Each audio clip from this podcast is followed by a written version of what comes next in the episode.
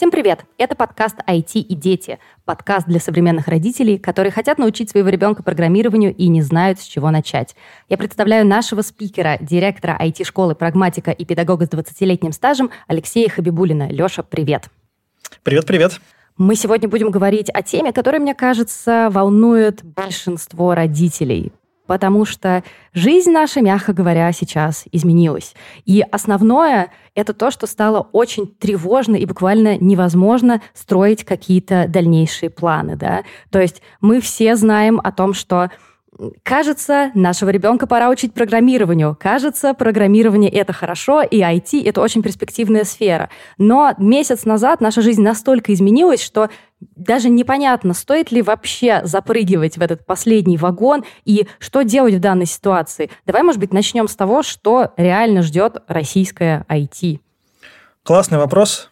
Кто бы знал. Э, и, как показывает события последних недель, вот так вот строить какие-то предположения, ну, эта история очень, э, как сказать, неблагодарная, да, и все может поменяться в одночасье, и ты будешь ощущать себя таким дураком.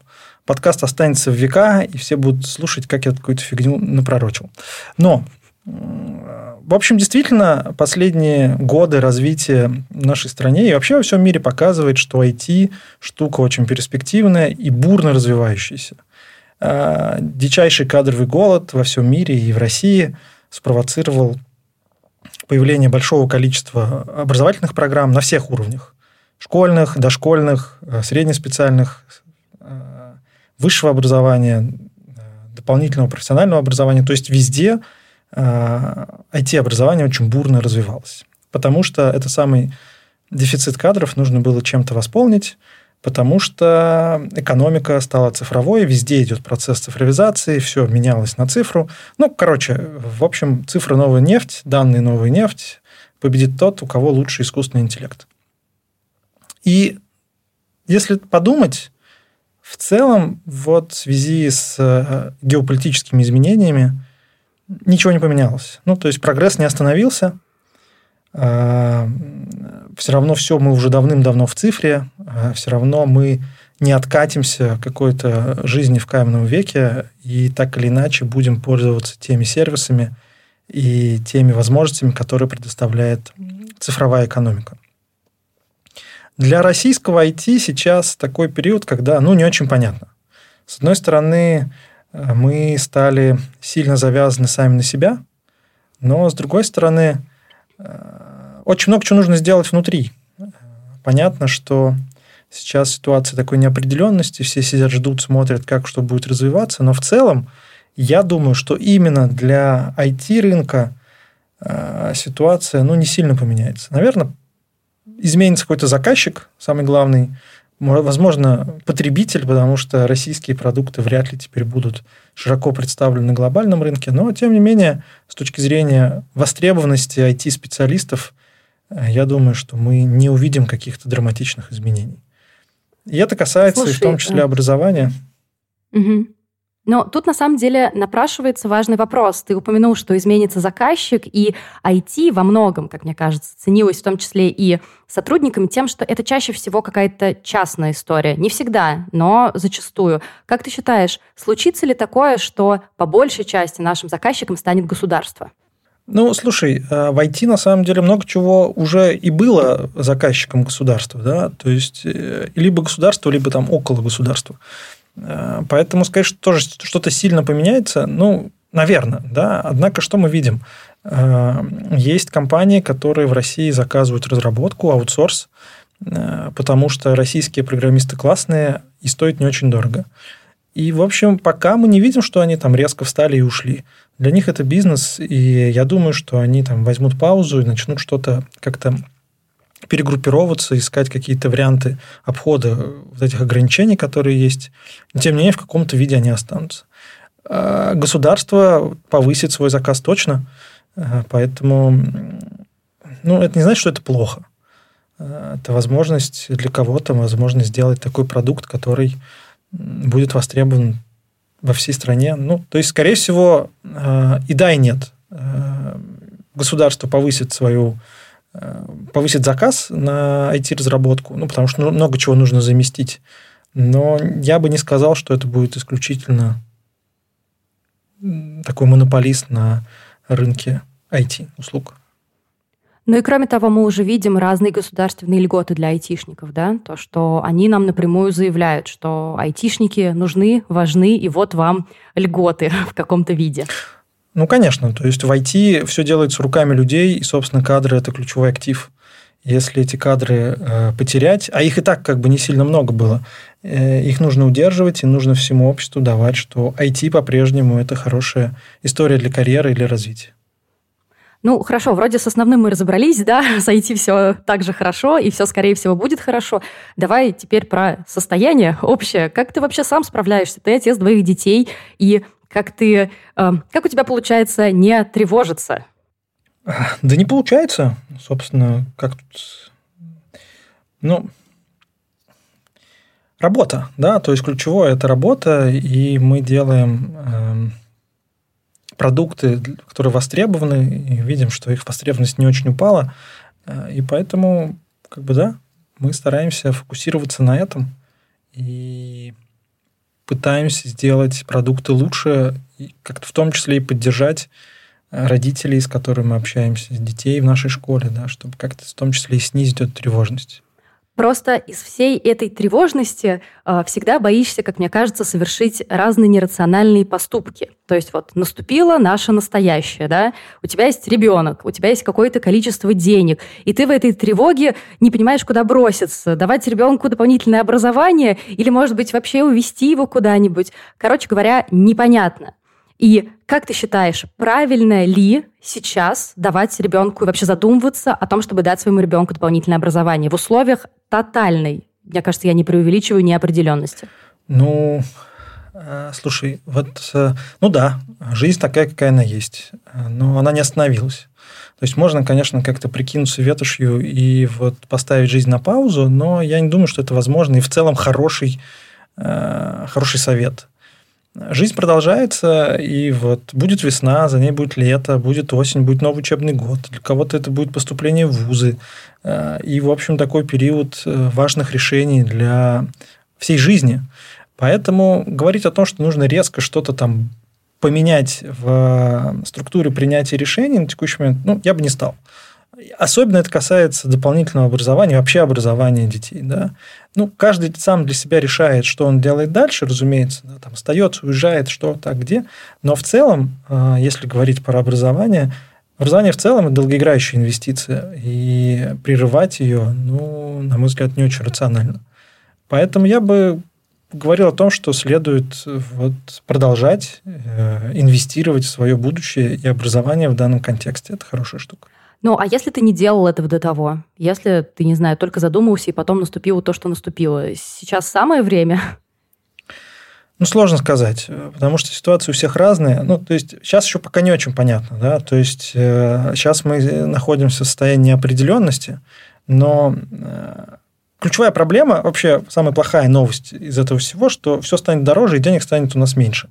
Э, если мы говорим про платное образование, да, но здесь нужно подумать. Возможно, стоит э, там, посмотреть, рассмотреть какие-то альтернативные варианты с точки зрения именно стоимости. Но если э, я, например, понимаю, что у меня все в порядке с доходом, и он чем-то обеспечен, окей, он там упадет, но это будут какие-то не критичные, не смертельные вещи, ну, как-то ограничивать образование детей на этом, при этом условии, наверное, не стоит. И я думаю, что государство здесь тоже будет вводить, расширять программы, в том числе вот субсидирование образовательных продуктов на всех уровнях, да, и школьного, и среднеспециального, и высшего, и дополнительного профессионального образования. Такие программы были, и я думаю, что в этом году мы увидим э, их масштабирование. Слушай, тоже важный вопрос. А, мы говорили с тобой о том, что взрослым-то не всем легко тревожиться, успокоиться. И Получается, что на нас задача не только успокоить своего ребенка, да, если он волнуется, если он чувствует, что с миром сейчас что-то не так, но и привить ему еще какое-то новое увлечение. И, не знаю, в нашем случае это может быть программирование, которое не самое простое увлечение. Как ты думаешь, что тут может спасти? Какая-то дисциплина, рутина в хорошем смысле, да? Ну да, дисциплина, она в целом хорошо спасает и организует. То есть история это в чем? Ну, мы все уже там который год живем в кризисе. Сначала у нас было одно, потом наступил ковид, теперь э, вот эти все истории. И, конечно, на детей это очень сильно оказывает влияние. Да? И там хороший совет, который я, например, давал во времена ковида, э, это вот нужно было стать своему э, ребенку хорошим руководителем, да, что вот как-то попытаться вместе с ним структурировать его день, особенно если это вдруг школа, как некая такая структурообразующая история выпала, попытаться вместе с ним построить режим дня, построить вот эти рутинные процессы, чтобы э, фокусироваться именно на тех делах, которые нужно делать. Собственно, то же самое можно сейчас сказать и взрослым, и, и детям тоже. Э, привить привычку учиться сейчас, ну, наверное, тяжелее, потому что все в таком стрессе, и вот что-то учиться в стрессе, как говорят психологи, не очень получается. Но, с другой стороны, именно вот эта какая-то вот рутина и поддержание нормальных процессов, в том числе и в учебе, они помогут всем справиться с этой ситуацией. И детям тоже. Им важно чувствовать опору под ногами. К тебе обращались с вопросом, что делать, если ребенок вообще из-за тревоги да, не хочет вообще учиться? То есть все было хорошо-хорошо, а потом он такой хоп, и все. Ты знаешь, на самом деле, вот прямо вот с такими запросами нет. Я много разговариваю с родителями, я провожу консультации угу. по траектории развития. И вот как раз такой вопрос, я бы не сказал, что он в целом появляется. У родителей есть некая растерянность такая, что вот, а что дальше вообще IT это как бы норм, не норм в текущих условиях. А, есть запрос, вот ребенок ничего не хочет, но он и раньше был, да, то есть угу. дети как раньше ничего не хотели, так и сейчас ничего не хотят некоторые, да, поэтому а, какой-то такой фокус на тревожности я не замечаю. Ну, возможно, будет какой-то отложенный эффект, пока не могу сказать. У тебя вчера был как раз вебинар с родителями, да, как раз по вопросу выстраивания траектории образования ребенка в условиях неопределенности. Можешь вспомнить какие-нибудь распространенные вопросы или, может быть, вопрос, который показался тебе интересным и э, вот, релевантным к нынешним условиям? Ну, вопросов ну, было много, и большая часть из них касалась того, ну, какие направления да, будут развиваться, по мой, по, на, по, на мой взгляд, и вот там, что имеет смысл сделать в неком краткосрочном, среднесрочном разрезе э, с точки зрения образования. Да? И в целом я бы сказал, что для среднестатистического родителя, среднего родителя, ну, особо ничего не поменялось. Ну, вот есть э, ученик, школьник, ходит в школу, занимается на дополнительных э, каких-то занятиях, программирования, либо там робототехника, либо что-то еще – ну, как бы вот жизнь идет, и именно в этом заключается она. Поэтому каких-то там э, резких движений в данной ситуации советовать сложно. С другой стороны, э, мы видим, что рынок меняется, да, если говорить про то, какие профессии будут востребованы, я бы говорил про, там, уже видно, про кибербезопасность, про развитие финтеха, про вообще софтверные истории, потому что много чего нужно будет переписать. Ну, и видно, что вот а, агрохолдинги, а, вот этот агропромышленный сектор тоже такая история, которая будет точно развиваться. И вообще любое, любая инженерия, электроника, там, где нужно будет замещать э, и придумывать что-то свое. Но вот это прям очень распространенный вопрос относительно этого. Но опять же, это, мне кажется, не с точки зрения вот такого некого определения будущего для своего ребенка, а с точки зрения просто повышения какой-то такой э, снижение уровня неопределенности и просто чтобы понять, что все, как бы жизнь не закончится. Ну, а жизнь не закончится в любом случае. Ну, то есть понятно, что если твой ребенок научится условно писать на питоне, ему это пригодится, даже если он не соберется, не знаю, становиться прям вот серьезным программистом. Это, наверное, тоже нужно понимать, что это как раньше э, ну и сейчас тоже в том числе, но э, всегда было нужно заниматься английским, потому что ты всегда понимал, где тебе это может пригодиться. Можно говорить, что вот с программированием так же, что ты э, ты занимался английским, зная, что ты можешь не быть переводчиком, да? И тут точно так же. Ты э, желательно, чтобы ты хотел научить своего ребенка кодить, даже если он не захочет стать программистом. Ну, эта история совершенно не про современную ситуацию, но в целом про современную жизнь. И, собственно, программирование-то оно популярное. Почему? Потому что цифровизация идет, и цифра ну, везде. Куда ни возьми, ты работаешь с данными. Хоть ты врач, хоть ты агроном, хоть ты учитель, хоть ты слесарь, э, хоть ты историк, без разницы. В любой сфере жизни у тебя есть данные, И если ты умеешь с ними что-то делать, то у тебя появляется конкурентное преимущество на рынке, безусловное. Поэтому, конечно, понимать, как работают компьютеры именно на уровне логики компьютерной, это важная штука. И здесь не важно э, вот эта самая профориентация, о которой родители тоже переживают, а важна именно вот эта база, которую можно дать в школе, чтобы именно понимать логику компьютера, знать какие-то базовые структуры, понимать базовые алгоритмы, и тогда их можно применять ну, практически в любой сфере жизни. И я думаю, что это и не поменяется. Ну, то есть, как бы востребованность это как была, так и останется. И, скорее всего, и будет усиливаться. А общеобразовательные уроки информатики в школах сейчас, это как бы зависит от школы или есть какая-то общая тенденция, ты не знаешь, вот по России, например? Ну, в школе все зависит от школы и зависит от конкретного учителя, который преподает предмет. А, в целом там есть хорошие позитивные моменты в школе. Вводятся как раз элементы программирования, в том числе на питоне. Угу. И многие сейчас работают над программой, чтобы она была в школе такая вот чуть-чуть осовремененная. В целом любое массовое образование чуть-чуть запаздывает а, по внедрению каких-то технологий и самой программы изменению от скорости э, движения мира. Поэтому мы видим, что в программировании вот этот частный сектор, он очень востребован. Ну, потому что небольшим организациям проще что-то там перестроить себе в программу, посмотреть э, на те тенденции, которые есть на рынке, и что-то предложить. Э, школе это сделать сильно сложнее. Я знаю, что ты придерживаешься очень рациональной точки зрения, что если как бы есть разница, то надо выбирать офлайн, да? А, ну, много вопросов, да. Первый вопрос. Школа, школе рознь, и где-то очень классная информатика и программирование, и все угу. есть в школе. Но в среднем по больнице, да, ну, собственно, у нас есть работа и у нас есть зарплата, потому что в школе не очень хорошая информатика. А, и поэтому угу. родители это видят. А, про IT из всех утюгов страны вещают, что это как бы нужно и а, хорошо. Все видят, что там высокие зарплаты. И да, поэтому люди идут в доп. образование. Вообще программирование IT – это хорошая история для онлайна. Ну, то есть изучать, скажем, что там робототехнику в онлайне сильно сложнее. Э, что-то там, где нужно что-то руками делать, сильно сложнее. Программировать в, при, в интернете запросто, да, и это всем свезло в этом ключе.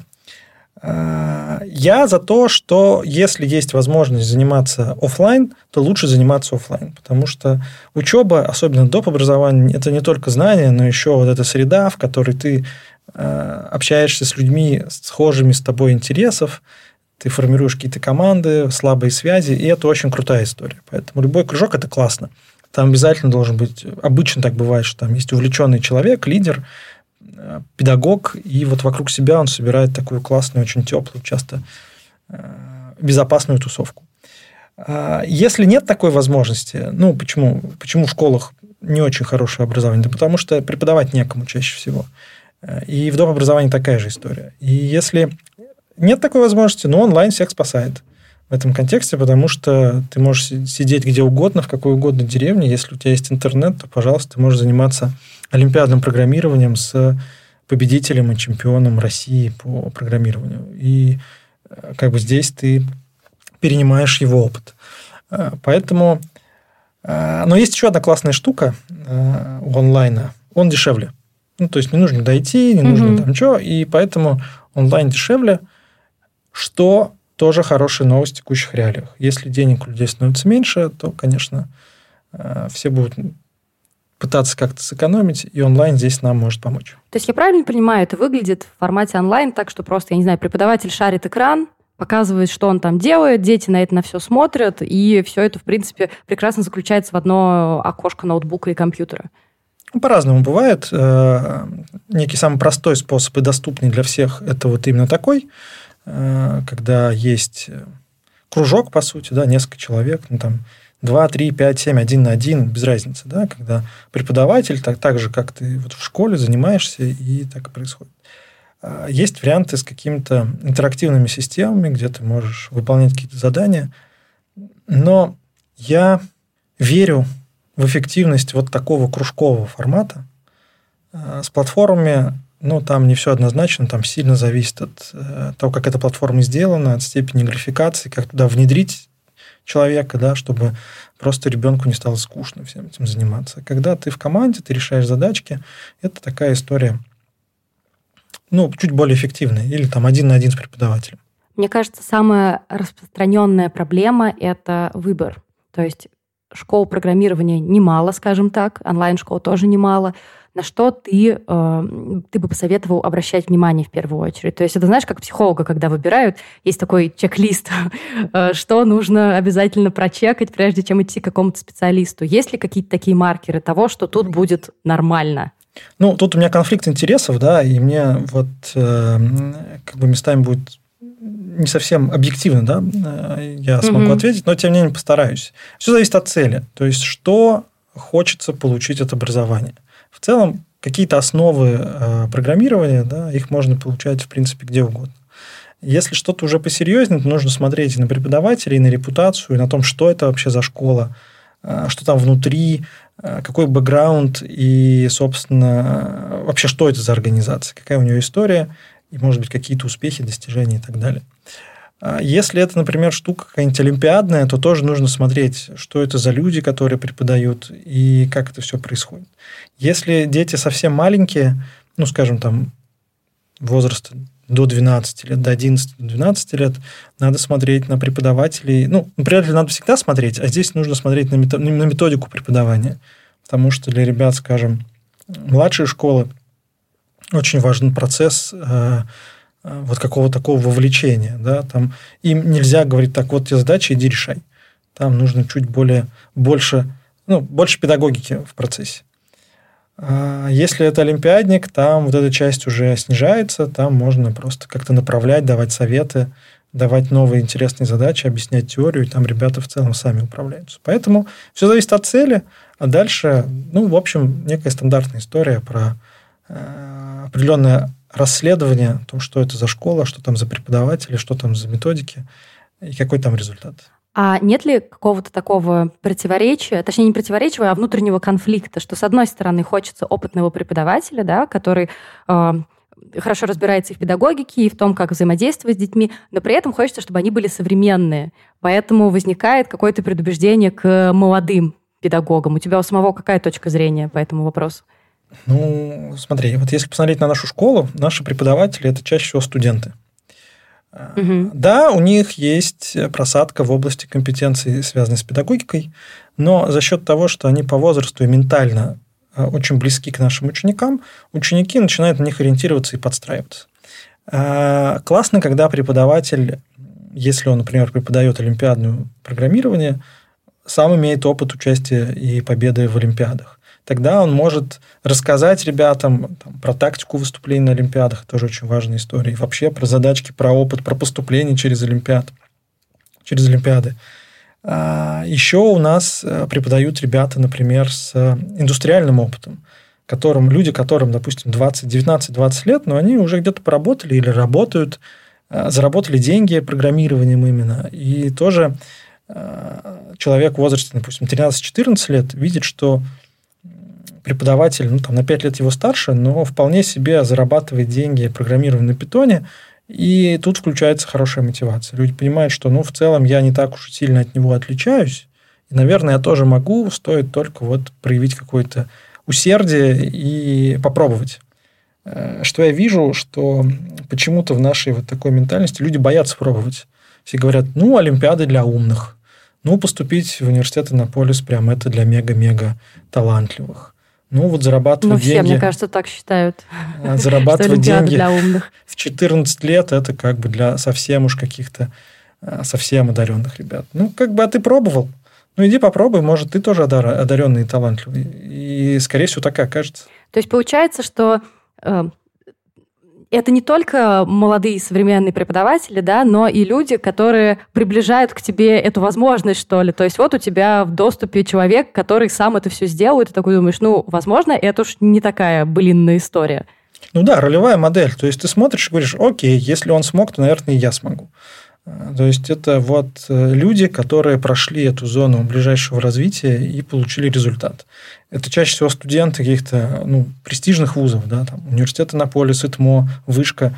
Э, и они видят, что это не какой-то там запредельный уровень, а это обычные ребята, которые просто ну, поставили цель, ее достигли. И это классно мотивирует и учит учеников, э, собственно, делайте так же. Давай поговорим в конце еще немножко про красные флаги. Я последние вот 2-3 недели очень часто встречаю какую-то рекламу различных образовательных курсов, да, которая действует, э, работает на панику, работает на тревогу. То есть, знаешь, там какие-то общие посылы с тем, что все будет плохо, давай быстрее, только сейчас ты можешь это успеть. И мне кажется, что вот это железный красный флаг. Просто абсолютно, когда ты это видишь, скорее всего, не очень все будет хорошо. Можешь еще что-нибудь э, вспомнить из такого, на что надо обращать внимание? Ну, вот это вот э, все, что как-то провоцирует тебя на быстрое принятие решения, это, конечно, такой мовитон, да, с точки зрения коммуникации. И, ну, в текущих реалиях это точно отталкивающая штука. И мне кажется, ну, нормальные люди, они уже от этого давно отказались. В целом, если посмотреть на инфобизнес, который вот э, цвел и процветал в последнее время, это была одна из таких моделей продаж – Типа, вот мы проводим вебинар, а теперь давайте, кто купит в течение вебинара, тому скидка 50%, а кто после Осталось вебинара... Осталось два местечка. Вот типа того, да. Мы, мы, мы стараемся так не делать. Ну, то есть мы вообще так не делаем, да, потому что это, ну, вот игра на вот какой-то вот этом э, синдроме ФОМО, да, и чувстве да, да, безопасности. Да. Ну, то есть мы э, так не делаем, потому что это ну, зашквар.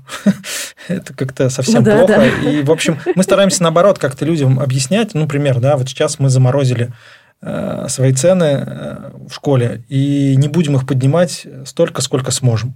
Вот э, я думаю, что даже следующий учебный год мы войдем с текущими расценками и будем стараться их всеми силами удерживать, это повышение.